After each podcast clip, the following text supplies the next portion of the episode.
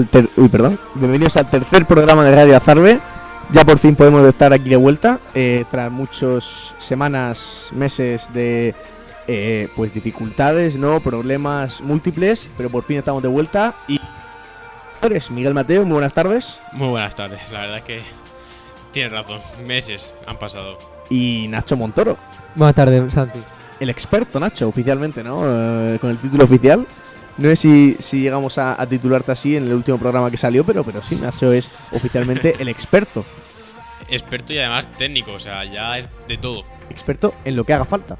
Le puedes preguntar de, vulcanola- de vulcanología, de extraterrestres o de sociopolítica, que te va a contar. Y de cómo eh, grabar un programa en un. En cualquier. O sea, un programa de radio me refiero en cualquier programa. Bueno, sobre todo en Mac. Yo los Mac los, los controlo más que los Windows. En Por- todos los programas. Por cierto, yo antes de empezar con las noticias, aunque hoy no puede estar aquí Natanael, eh, pues felicitarle, ¿no? Porque ha salido una película en la que él aparece. Correcto. ¿Puedes decir el nombre, Miguel? Traigamos la fiesta en paz. Ten- ¿Traigamos o tengamos? Tengamos. Tengamos, perdón. Madre mía, Miguel, ya se ve que te cae mal. No, pues nada, felicitarles de aquí, eh, mucha ilusión, ¿no? Que estemos empezando ya con sus proyectos y tal. Y pues nada más, si queréis empezamos directamente con las noticias. Bueno, antes de nada comentar que yo he visto la peli y es un peliculón.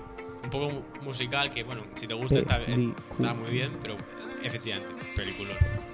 Eh, pues primera noticia, si queréis, así una rápida, sencilla para empezar antes de meternos ya en materia. Eh, Angela Merkel, la amiga de Nacho Montoro, yo sé que era una, un fan acérrimo. Es más, cuando yo nací y ella llegó al poder, eh, Sí. eh, ha dejado el puesto, Nacho. Yo sé que esto te afecta mucho, pero bueno, Bueno, Angela Merkel siempre estará en nuestros corazones.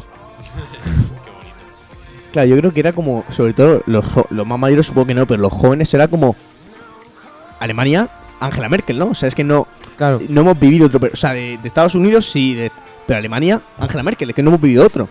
16 años, nuestra edad. Es como si un presidente en España llevara 16 años en el poder. Claro, o sea, que que no en Estados Unidos pues has visto a Obama, a Trump, a Biden ahora, pero es que, eh, eh, o sea, perdón, Francia a- al François Hollande, al, al que- al Macron que está ahora, bueno, tampoco sé Sí, mucho que- de... Emmanuel pero, Macron, sí. pero, pero Francia, o sea, pero Alemania era como Merkel. Y vamos, ha llegado uno nuevo y yo creo que para acostumbrarnos vamos a tardar ocho años. Pero bueno, eh, si queréis comentar algo de esta terrible marcha. Que no sé. A ver, bueno, tampoco es tan también que alguien tenga que estar tanto tiempo en el poder. O sea, tiene que ser muy bueno y hacerlo muy bien, porque si no. Claro que Angela Merkel era una excepción, era, era una prodigio. sea, Sí. Bueno, según una, mm, una revista, tenía uno, uno de los mayores CIs de todos los de todos los presidentes, uno de los mayores era de Angela Merkel, que no sé si tenía 160 o algo así. o sea. O sea, que es un poco. Casi, Sí. casi superior al de Nacho Montoro. Bueno, a ver, se le acercaba ligeramente, que era casi imposible, pero... Pues si os parece entramos ya en materia de, de debate, de discusión, Vamos a ello. de Vale. pelea. Nacho, ha salido el debate porque en Cataluña pues ha habido una familia, un grupo que ha exigido que el 25% de las asignaturas sean obligatoriamente en español. Nacho, opiniones. Al pie del día, al, al pie de la calle. Bueno, yo creo que debería ser más, Más claro. y mejor. A ver, estamos en España, que menos que se hable español, ¿no? Miguel. Frase lapidaria ya está. Que no hay más que añadir. Bueno, simplemente que. Hay que respetar un poco también su lengua porque son sus tradiciones. Igual que a nosotros nos guste que nos respeten las nuestras, también hay que respetar las suyas. Pero bueno, estamos en España, como dicho Nacho. Pues yo he de decir que voy a ser la voz eh, discordante en este en este trío porque eh, justo me escuchaba un, un podcast que suelo escuchar yo de, de un chico catalán también muy famoso y comentaba un poco, yo siempre he pensado así, ¿no? Oye, estamos en España porque se habla en español. Pero la comentaba también un poco que al fin y al cabo el catalán es una lengua no condenada a la extinción, pero sí que a mismo la hablan unos pocos, unos pocos millones de personas. Claro que el español que la hablan cientos de millones. Entonces, decía este chico que es muy importante poder mantener esas tradiciones y eso, o sea, la lengua. Entonces, una manera, la única manera de, de poder mantenerlo es que se enseñe en los colegios, es una de las maneras, y que hasta ahora ha funcionado perfectamente, porque hasta ahora en Cataluña, en Cataluña cualquier persona sabía hablar español y sabía hablar catalán. Entonces, el poner, obligar al 25, bueno, pues si eso es el 25 vale, pero es que luego sale el 50, luego sale el 75, entonces, como que un tema político puede llegar a hacer que una lengua como el catalán se llegue a extinguir y llegue a desaparecer. Mm, bueno, yo tengo opiniones encontradas con el tema del catalán. Porque por una parte, claro, hay que conservar la cultura autóctona, ¿no? La, digamos, la lengua oficial de, Cataluña, que es el, aparte de español es el catalán. Pero, por otra parte, me parece que es un poco injusto para Cataluña, tanto para Cataluña como para Valencia, Va- eh, Mallorca y País Vasco, que, mm, la, por ejemplo, la selectividad sea distinta para ellos, porque tienen que aprender un idioma más. Entonces, eh, uno de los, para mí, al menos personalmente es objetivo, uno de los mayores errores de, de la Constitución es dar autonomía a la competencia educativa. Pam, pam, pam. Hachazos para todos aquí, ¿eh? El lunes día de la Constitución, Nacho rajando, eh, Cataluña rajando de quien haga falta, Nacho. Miguel, exprésate. A ver, a ver, es un tema complicado. Lo primero es que es verdad que la política siempre se mete por medio en todo y es corrupta, lo corrompe todo. Bueno, sí, sí, Lo que rompe todo. Desgraciadamente así es. sí. De acuerdo. Entonces, habría que dejar el margen el tema político y centrándose en, pues, el tema de. O sea, si yo, por ejemplo, fuera un catalán, no me gustaría que. tener que- Por ejemplo, es que puede haber catalanes que en su casa hablen catalán y que tengan un manejo mucho mejor el catalán que otros. Entonces, al final estás beneficiando a unos por hablar en catalán en su casa que a- más que a otros que no lo hablan. En- Entonces, hombre, es verdad que hay que conservar el catalán y todo eso, pero más que hacer dar matemáticas en catalán, da una asignatura de catalán eh, igual al estilo de la que hacemos ahora mismo en inglés. Claro. O quizá un poco más incluso. O Sí, sea, o un poco más, pero digo, sí, sí, sí. Claro, Claro. pero realmente si ha funcionado hasta ahora este sistema, es decir, si a, si a día de hoy, menos por lo de la selectividad, que es verdad que decían que siempre pues está el debate este de que en, Val- en Valencia y tal les cuesta mucho el valenciano y tal, pero si hasta ahora ha funcionado y han salido niños eh, bilingües siempre, niños que sabían hablar en catalán y en español perfectamente y manejaban los dos idiomas a, la perfección, ¿por qué hay que cambiarlo? Porque igual estamos favoreciendo a que se va a quitar una lengua, porque si lo das desde pequeño vas a saber hablar catalán y español vas a saber hablar 100% porque estás viviendo en España. Entonces, español vas a saber hablar al 100%, pero el catalán no lo tienes asegurado. Entonces, Pero es que hay que coger con pinzas eso de que sepan ser bilingües perfectamente. También es verdad. ¿en qué sentido? En el sentido de que eh, yo tengo amigos valencianos que tienen de valenciano y es para ellos es la peor asignatura que no les gusta. De hecho, aquí en Azerbaiyán hay un caso. Hay un caso de una persona que ¿Ah, sí? ha vivido en Valencia durante toda su vida y no le gusta el valenciano. Y, y era su asignatura cruz y dar clases. Bueno, eh, que en Va- en Valencia no se dan clases en. O sea, no sean tantas. No, no sé, no sé cuán- qué porcentaje es, pero no sean tantas asignaturas en valenciano. O sea, sí, valenciano. Yo es cierto que no estoy tan puesto, pero es cierto que yo, bueno, soy un- bueno, te- tengo una casa en un pueblo de, de Valencia, en la Vega Baja, y es cierto que también he pasado mucho tiempo en Alicante, Valencia, etcétera, y es verdad que ahí yo creo que está mucho más implantado el español que Sí. puede estar en, Catalu- en Cataluña, porque en Cataluña normalmente, o sea, en Valencia yo creo que te van a hablar en español casi siempre, sin embargo en Cataluña te van a hablar en catalán hasta el momento que tú digas, oye, perdona que soy español y ya te empezarán a hablar en español, pero de base de entrada yo creo que siempre te van a hablar, o sea, o es un mix, ¿sabes? O sea, que van cambiando, o sea, que va a cambiar. En Valencia siempre te van a hablar en español y en Cataluña depende. Sí, que quizás es más importante conservar el. que- o sea, conservar el catalán en Cataluña que en Valencia. Porque bueno, va- valenciano y catalán en el fondo son lo mismo. Uy. Hachazos Bueno, bueno. para todos, Miguel. Yo tengo una cosa que decir aquí. Que ¿por qué no hablamos también del euskera? A ver, me, explico. Es decir, tú, por ejemplo, tú eres una persona, yo qué sé, de la Río, no, de la Rioja no, de mm, León, por ejemplo, y tú te mudas a mm, Álava, a Vitoria, por ejemplo. Tendrías que aprender euskera si tú, por ejemplo, vas a quinto primaria. Tienes que aprender euskera, que es una lengua que ni siquiera producida del latín, tiene una completa etimología completamente distinta. Tienes que aprender todo un idioma nuevo, lo cual no te va a beneficiar en nada y seguramente no lo acabáis aprendiendo y te va a bajar notas de actividad solo porque es el idioma autóctono. Claro, lo que decía aquí el, el chico este que comentaba en el podcast, él decía que él era de Cataluña y que en pequeño siempre todas las clases eran en catalán, pero cada vez que veía a alguien nuevo que todavía no sabía hablar catalán y tal, el profesor lo pedía a la clase y se, habla- y se hacía en español la clase. O sea, es decir, que la clase de bases en catalán pero porque manejan a la perfección los dos idiomas, entonces no es como, no va a ser en catalán porque es algo que también no, es como, hablo perfectamente catalán y, y español, pues de base es en catalán, y como extra, pues si viene algún alumno o si alguien no sabe, pues se hace en español, o sea. Hombre, a ver, si cogemos que todo el mundo sabe hablar perfectamente catalán y sabe hablar perfectamente español, entonces no me parece mal. Pero es que la realidad es que no es así. Claro, ese es el problema. En Cataluña, yo diría que en ca- La los, mitad más o menos. las personas que han Claro. nacido en Cataluña, yo diría que la gran mayoría sabrán hablar catalán. Creo, me pareció leer que la mitad hablaban catalán como lengua materna, en plan, en su casa. Sí. Pero la otra mitad no. Claro, la otra mitad. Pero- habría que ver cuál es el manejo. ¿no? Claro, pero ¿cuáles son los que han nacido en Cataluña y cuáles son los que han venido desde otros...? Por eso, por eso. Esa es la cosa, que Barcelona es una ciudad muy grande, tiene a un padre perfectamente le pueden destinar y su hijo se puede ver afectado en su futuro por eso. Entonces, ¿veis bien, mal, 25% de asignaturas en español, más, menos? Vale. ¿Veredicto? No, Vale. no, opiniones. Vale. Em, a ver, yo creo que se debe conservar la lengua autóctona porque es muy importante mantenerse es vestigio de la cultura catalana, pero sí que yo creo que a partir de cierta edad, por ejemplo, yo que sé, segundo la ESO o tercero la ESO, pues eh, las personas que son de fuera no deberían verse obligadas a aprender catalán. Miguel. Vaya silencio, ¿no? Em, pues. mm, quizás lo ideal sería eh, intentar preservar el catalán de alguna manera que no te influya en tus clases. Entonces, a ver, lo ideal sería hacer una extraescolar, pero es que una extraescolar todos los días de catalán no puedes hacerlo. Y no puedes obligar a la gente a. a Además de que nadie diría si fuera nuestra escolar. Claro, por Es eso. lo mismo que religión. Por eso.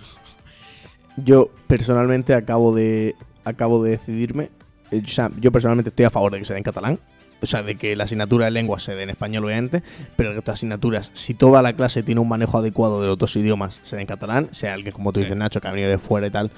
O sea, que, se- que no deba estar obligado por la ley. O sea, que pueda ser algo natural. Que es complicado, obviamente, pero que pueda ser algo natural en el sentido de.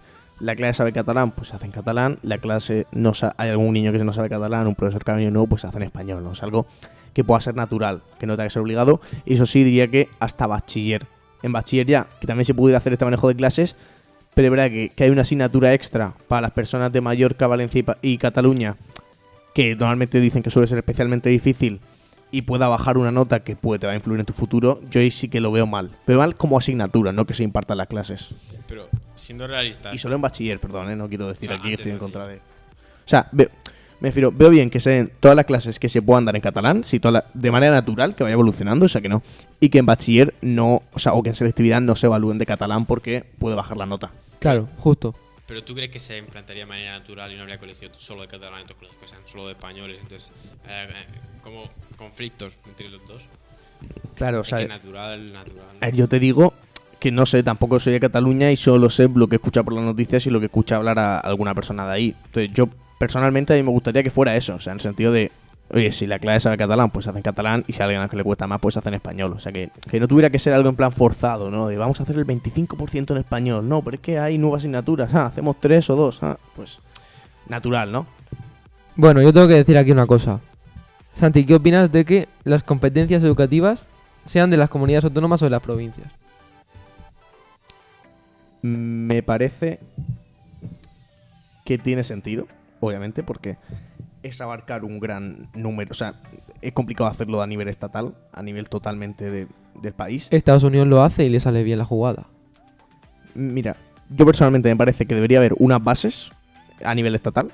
O sea, en el sentido de, oye, hay unas bases, lo más importante que esté claro, y luego pequeños matices que sí que puedan ser en plan cambiados por cada por cada comunidad autónoma. Por ejemplo, las asignaturas fijas, obviamente están Claro. por el país. Los tipos de bachiller fijos están por el país.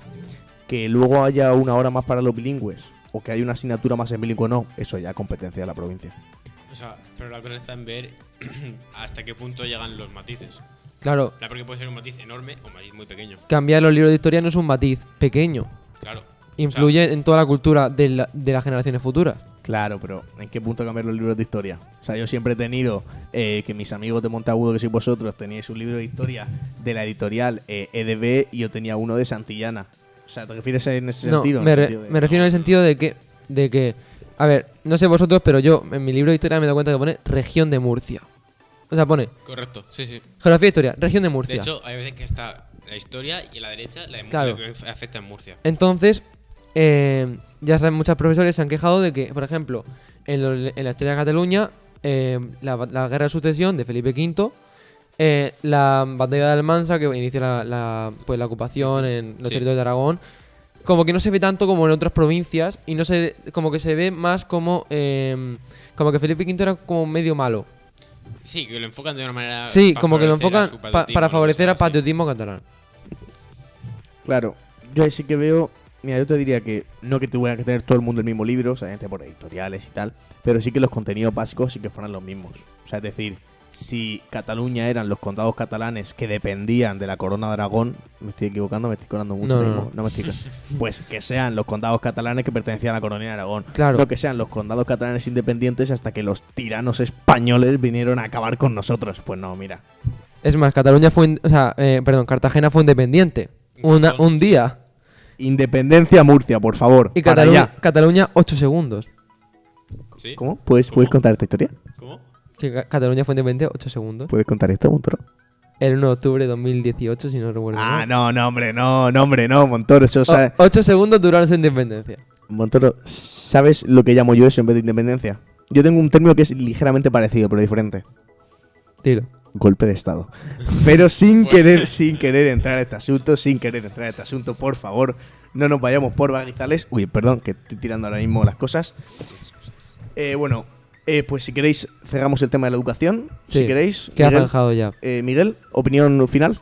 Eh, sí, bueno, solo una cosa y es, quizás, por ejemplo, los libros de texto, hacerlos en generales con una parte específica para cada comunidad y esa parte específica de cada comunidad que la escriba un consejo central, entre comillas, de todas, para no evitar visiones subjetivas. Para evitar la subjetivas. subjetividad, ¿no? Correcto. Claro. Muy de sí. acuerdo, muy de acuerdo, Montoro. Pues eso, que, que, que, eh, que lo que ha dicho Mike, que no se afecte a la selectividad, que es lo más importante, y que el catalán se conserve de otras maneras. Pues yo lo que he comentado antes sobre el catalán y lo que y sobre el tema este que de los libros, lo mismo, ¿no? Que las bases generales las ponga el Estado, que la cultura autóctona se revise, que sea de verdad cultura. O sea, veo bien que haya en plan apartado de Murcia, por ejemplo, por cultura autóctona, pero que esté revisada por el Estado para que no haya lo que tú decías, ¿no? Hay un poquito de tejemanejes. Claro. Y que todos los catalanes. No, hombre, no. es- es- es tu, tío, tu tío en la cena de Navidad con cuatro cervezas. ¿eh? Bueno, Eh, pues si queréis, pasamos a la siguiente noticia, si os parece bien a todos. Vale. ¿Qué os parece el problema del mar menor? No. Broma interna. Eh, no, eh, pues mirad. Hay algunas comunidades que ya están empezando a plantear. Una cosa que se llama así, me quiere sonar, la acabo de escuchar hoy por primera vez. Pasaporte COVID o algo así. Es la primera vez que lo escucho y no sí, sé. No, pues ya están planteando, eh, ya no solo para viajar, que a día de hoy yo diría que o PCR negativo o vacunado o te vas para tu casa, sino para viajar, eh, sino que para entrar a bares, a ver, si no es a la terraza, eh, tu vacunita o tu PCR negativa. Montoro, ¿Opiniones? ¿Quieres que dé mi opinión? al 100%. Vale. Yo pienso que si la vacuna es gratis, la PCR que sea gratis también. Ya está. Vale. Eh, que cada persona es libre de hacer lo que quiera, ten en cuenta que su libertad tiene consecuencias. Entonces, si no te quieres vacunar, vale, no te vacunes, pero luego no te tienes que ser consciente de que quizás hay algunas cosas que no puedes hacer que otra persona sí puede hacer. Pero eso es coaccionar. Veo, Eh, veo ligeras opiniones confrontadas. Si queréis doy la mía y empezamos el debate. Vale. Sí.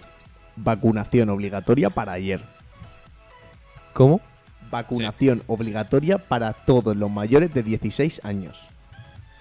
Por razones. Bueno, mayores de 18. Venga, vamos a, vamos a hablar. Eh, a- Sí, a un a poco. un Da razones, da razones. Quiero oír las razones. Tu libertad acaba donde empieza la de los demás. Y el bienestar común vale más que tu libertad. Comunismo.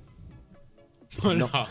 Bueno, bueno tu li- Es decir, eh, una persona no puede pensar diferente a ti. No puede pensar que la vacuna está mal. no, puedes pensar que la vacuna está mal. Enhorabuena. Pero o te voy a poner muchísimas restricciones, en el sentido de que te voy a poner muchísimas restricciones, o te obligo a vacunarte. Pero eso no Pero es justo. no. ¿Por qué no? Porque una persona tiene libertad para elegir si se quiere inocular una vacuna, igual que tú no pones a, los que Pero- no tienen la vacuna de, de la, yo qué sé, de la rabia. Tú no vas por ahí diciendo, oh, este tiene la vacuna de la rabia. No. Pero es que si hay una enfermedad que está afectando a, a día de hoy a nivel nacional y a nivel global y que que tú te vacunes o no puede afectarme a mí, yo voy a hacer obligarte o poner sanciones y dificultades para aquellos que no estén vacunados al 100%. Es decir, o te vacunas o sales de tu casa poquito. Pero si la vacuna no impide que tú transmitas o no, es un paraguas contra el COVID. O sea, mira, imagínate, el COVID es, una, es la lluvia, ¿vale? No, pero sí lo sé, pero es que no nos olvidemos que el problema del COVID no es tanto el COVID, sino Eh, que cuando tú la estás con atención el COVID, hospitalaria, es la atención tú hospitalaria. et- estás llenando hospitales para, y luego mi abuelo no puede ir al hospital cuando tiene un problema. Claro. A Porque ver, tú no te quieres vacunar. yo pienso que esas medidas se deberían hacer, por ejemplo, en países donde el número de personas que no se quieren vacunar quizás sea con tendencia muy elevada, como por ejemplo, yo que sé, mm, Estados Unidos. ¿Cuánto tiene de...? O sea, tiene muchísimas vacunas y muchas personas que no quieren vacunarse, pero porque, pues, no les da la gana. Entonces, em, pues si tienen mucho porcentaje, sí, pero si es en España, que creo que ya vamos por casi por el 90% de la población, Sí. y ahora van a empezar con los niños de 5 a 11 años, eh, que representan, yo que sé, un 7% de la población a lo mejor, un 6%, pues ese- con ese 3% negacionista no, va a hacer que haya tensión, tanta tensión hospitalaria. Perfecto, pero tú vas a tener tus restricciones. ¿Por?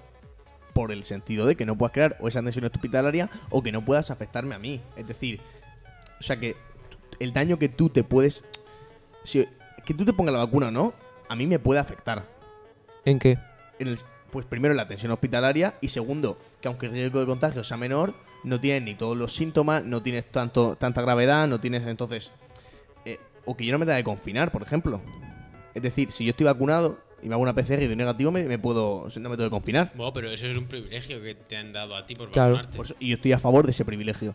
Estoy a favor de que las personas vacunadas puedan tener privilegios. De que yo pueda estar en espacios cerrados y tú no. ¿Por qué? ¿Vale? Porque pero- tú, puedes, o sea, porque que yo tenga el COVID o no, primero que yo diría que también reduce ligeramente la posibilidad de contagiar, ya no, No, por nada, sino porque... Eh, eso no se ha demostrado. vale, pero, simplemente pero sí. tiene menos síntomas. Eh. a ver, simplemente es que como estás menos tiempo con el COVID porque estás más preparado, lo tienes menos tiempo, entonces contagias durante menos tiempo. Esa es el, el único reducción de contagio que tiene. Bueno, voy a hacer aquí un poco de abogado de diablo. No es la opinión más políticamente correcta, pero bueno, yo lo voy a decir. Eh, dos cosas. La primera, eh, la esto no es una vacuna, ¿vale? Es un medicamento transgénico, eso es lo primero. No es una vacuna. Experimental. Pa- pa- Eh, es experimental y transgénico. Eso es lo primero. A ver, experimental. Es experimental. O sea, o sea, una cosa que se desarrolla en un año y no sigue el protocolo adecuado es experimental. Bueno, el protocolo adecuado está aprobado ahora mismo por todas las grandes instituciones médicas. Hombre, si tú cambias el protocolo a tus intereses, claro, es muy fácil. Bueno, a ver, una es cambiar el protocolo a tu interés y otra es que haya pasado las pruebas. Obviamente la del ébola pasó las pruebas en 5 años porque era menos necesaria, porque había bajado la tensión con el ébola, pero la del COVID es que la sacabas en un año o igual morían 300 millones de personas más. Ya, Yo- pero A ¿y, em, si- ¿y qué sentido tiene sacar una vacuna que- para reducir esos 300 millones de muertos cuando la vacuna no va a servir y esos 300 millones de muertos se van a morir igual? Bueno, claro. Yo no sé si no va a servir la vacuna, pero solamente compara las, las UCIs que había hace un año y, hace, y ahora. Sí, sí. La- los muertos en residencias que había hace un año hacia ahora. sí, no pongo cu- Eh. en cuestión que la vacuna sirva, ¿no? Digo que es experimental. Yo no, yo no creo que sea... O sea, considero que... A ver, una cosa es la efectividad de la vacuna y otra cosa es que sea experimental o no. Pero es que experimental, estás diciendo que están experimentando con humanos. Sí. Vale, pues yo personalmente no creo que las grandes organizaciones de salud estén experimentando con humanos. Pienso que se han hecho las pruebas que se tenían que hacer, aunque es posible que en menor tiempo, para poder salvar a la riguroso. población en corto tiempo. Y menos Pero rigurosamente. Eh, puede ser, pero yo personalmente no creo que estén comprobando si la vacuna sirve o no, que es lo que es experimentar, con 40 millones de españoles. Vale, ahora, ahora tengo que decir mi segunda cosa, que me he quedado ahí en medio. La segunda, eh, ¿por qué el que inventó las vacunas de ARN, que en realidad no son vacunas, está en contra? El tío que las inventó, premio Nobel de Medicina, ¿Puedes decirme el nombre del sitio que las inventó? Robert, uy, perdón, Robert Malone, Malone. Es que justo ahí me pasaba una noticia, no sé si era ese tío, ¿vale? Pero pasaba una noticia de estas de el alguien, el creador de la vacuna advirtió que el COVID, no sé qué, y veías el tío era un escritor. Y dicen, me están diciendo aquí unos eh, unos vídeos de un tío diciendo que está en contra de la vacuna y tal, y es un escritor el tío. Me están, No, lo están vendiendo este- como un... Este sí que era, um, sí, sí que es el inventor de las vacunas, puedes buscarlo en internet si quieres. A ver, Aunque solamente te salga eh, Robert Malone se, eh, alguna noticia en plan a favor de las vacunas, porque es lo que los medios de comunicación quieren transmitir. Para, Entonces, el tío dijo que estaba en contra de las vacunas contra el COVID. no, no dijo eso, dijo que, que las vacunas tienen un riesgo. Y ese Al riesgo. 100%. Sí, o sea, vacunar al 100% de la población tiene un riesgo. Y ese riesgo es mayor conforme más pequeño eres. Es decir, si el riesgo de la vacuna es mayor que el riesgo de morir por COVID, es decir, el riesgo de morir por la vacuna o tener consecuencias a largo plazo por la vacuna es, ma- es mayor que el riesgo de morirte o tener consecuencias a largo plazo por COVID, es una tontería vacunar a las personas con, con COVID, por ejemplo, a un, ni- a un chico de, yo qué sé, 14 años. Por eso yo he dicho mayores de 18 la vacuna. Claro. Entonces, ¿por qué quieren meter ahora de 5 a 11 años? No, yo, yo he dicho mayores de 18. Yo, 5 11 años, No. veo bien que sea voluntaria y tampoco lo veo especialmente bien. Porque Yo lo que tú dices ahora mismo. Lo que pasa es que es verdad que los niños son súper contagiadores. Pero claro, si la vacuna no va a eso dice, ¿no? nada- Ayer dijeron que los niños no contagiaban. Es decir, a mí me parece que hasta que no se sepa al 100% si la vacuna reduce los contagios o no, vacunar a los niños no tiene prácticamente ningún sentido. No tiene ningún decir, sentido. Si, si al final se demuestra que sí que reduce los contagios, oye, perfecto. A igual hay que plantearse vacunar a los niños. Pero hasta que no se sepa, es que vacunar a un niño. Es que ¿cuántos niños han muerto por COVID? Creo que Muy no, pocos. a lo mejor- En toda España, me parece, o sea. Y, y encima tenían patologías previas. Sí, sí, o sea, claro que. Entonces dices. O sea, yo creo que más que, más que con COVID se murieron. O sea, más que por COVID se murieron con COVID, que no es lo mismo. Claro, efectivamente. Esa es la frase más importante. Pues yo, solo un pequeño inciso, ¿eh? Qué casualidad que faltan microchips ahora que estamos vacunando tanto, ¿eh? Qué casualidad. No, no, mi- microchip no. No, obviamente no, obviamente no. Ya, yo para nada soy antivacunas. Bueno, acabo de decir que eh, debería, que creo que deberían ser obligadas, no, no soy antivacunas. Pero bueno, eh, es cierto lo que comentaba, y ¿no? Que la vacunación en niños. Puf, ¿no? Un poquito. A ver, yo no soy antivacunas, pero a veces me muestro, me muestro un poco escéptico con todo el tema de la vacunación mundial y global y no entiendo muy bien por qué ese te- interés en, en vacunar a todo el mundo, ¿sabes? Sí, que es un poco raro. Sí, es muy raro. Hombre, yo también pienso que es que. Igual esto sí que es ponerme un poco paranoico, pero justo se lo escuchaba a Frank Cuesta, el Fran de la jungla, Sí, en, sí. El, en el podcast de este tío que decía. Que decía. Dicen que ha habido. ¿Cuántos muertos dicen que había un montón más o menos en el mundo? En el mundo, No sé. creo que un, uno- 1,2 millón, millones o algo así, ¿no? sí. Vamos. Eh, Pues el tío decía, no me creo yo que por dos millones se pare el mundo. Y lo decía así. Y es cierto que lo piensas un poco y dices, nos está afectando mucho y ahora mismo hay Eh. unas consecuencias a nivel, a nivel global catastróficas para ver dos millones de muertos. El tabaco mata más. Claro, o sea, dices, es Y que, no me, lo han prohibido. es que me parece que haya dos millones de muertos solamente en un año, en más de un año. Solo dos millones de muertos. Ya. Pero por favor, si es que se muere...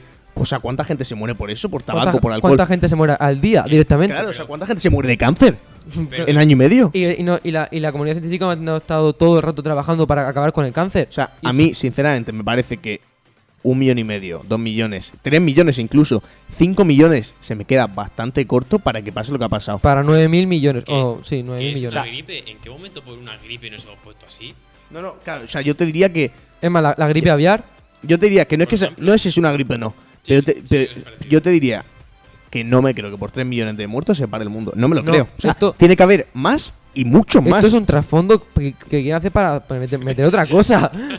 A ver, no, no pero, pero, pero si yo. Mi punto no es que nos estén engañando. Mi punto es que ha habido más muertos y ha habido más peligro. Y me puedo jugar lo ¿Ha- que sea. ¿Ha Pero si habido no- más muertos? Yo creo que ha habido más de un millón, coma dos millones. la Yo creo que ha habido menos. Menos muertos de los que han dicho. Porque esto es un Pero- hecho. Esto pero- es un hecho. Muchos, muert- muchos muertos por COVID eran con COVID. Es decir, una persona muerte, muere en un accidente de tráfico y va al forense y coge y pone, tiene COVID, hace una PCR y tenía COVID. Lo Pero, ponen muerte por ¿Tú COVID. crees que se para el mundo por un millón y medio de muertos? No. ¿Tú te crees? Pero también te digo, que no nos olvidemos de las imágenes del confinamiento duro, ¿eh? El Palacio de Cristal de Madrid lleno de ataúdes y no cabían. En Italia, camiones enteros llenos de ataúdes y no cabían. O están haciendo un paripe enorme, o me parece a mí que ha habido bastantes más muertos de los que quieren contar. Pero, pero y no por nada, sino porque es que el propio gobierno español. ¿Cuántos muertos decía que había? Sí, hubo como durante una, seis meses, estaba diciendo como el gobierno español una cifra, ¿Qué? 40.000 muertos menos o algo así, y todo el mundo lo sabíamos. Pero lo sabemos perfectamente. Pero es que no lo quieren admitir. Y eso lo hace el gobierno español. Imagínate lo que habrá dicho China, India. China, precisamente, que dice, dice que no tiene COVID. mm, eso ya Claro, no... es que ponte tú a contabilizar lo- los muertos en India, en China. en, en- en- en Bangladesh, por ejemplo. O sea, yo te diría que ha habido muchos más que 1,2 millones de muertos, a pesar de que es cierto que nos las metieron doblar, con perdón por la expresión, con lo de no, muerto por COVID. No, a ver, por favor, señor. O sea, este señor tenía 98 años, eh, tenía cáncer, con perdón, y ha fallecido. Que igual tenía COVID, sí, pero es que también, por favor. Pero no ha fallecido por el COVID, sino que tenía un ya trasfondo de antes de eso. Bueno, Creo- im- Importante situarse en perspectiva. claro. Resumen. Bueno, cambiamos de tema porque esto ya se está yendo un poco de las Somos muy conspiranoicos, me parece. Sí. Eh, y nada, entonces, eh, para ir acabando, que ya se nos, se, se nos dan las uvas, eh, ¿a favor del el pasaporte COVID? O, pero, No hemos hablado nada de vacunación, eso. vacunación obligatoria, Montoro, ¿sí o no? No, ¿Pasaporte COVID o ventajas para los vacunados? no. Miguel. Pasaporte, o sea, vacunación obligatoria no. Favorec- favorecida sí. Y pasaporte COVID no. Vale, yo, pasaporte COVID sí, y o vacunación obligatoria o grandes ventajas para los vacunados. ¿Algo más que añadir antes de que nos vayamos hasta la próxima semana? Que esperemos que este programa salga, por favor. Por favor. Va a salir, va a salir, confianza. Un abrazo muy fuerte a todos, todos a ver la película de Natanael, tengamos la fiesta en paz. Correcto. ¿Algo más que añadir? Un placer. Que tiene Un placer estar aquí. Un abrazo fuertísimo y nos vemos la semana que viene. Adiós. Adiós. Adiós.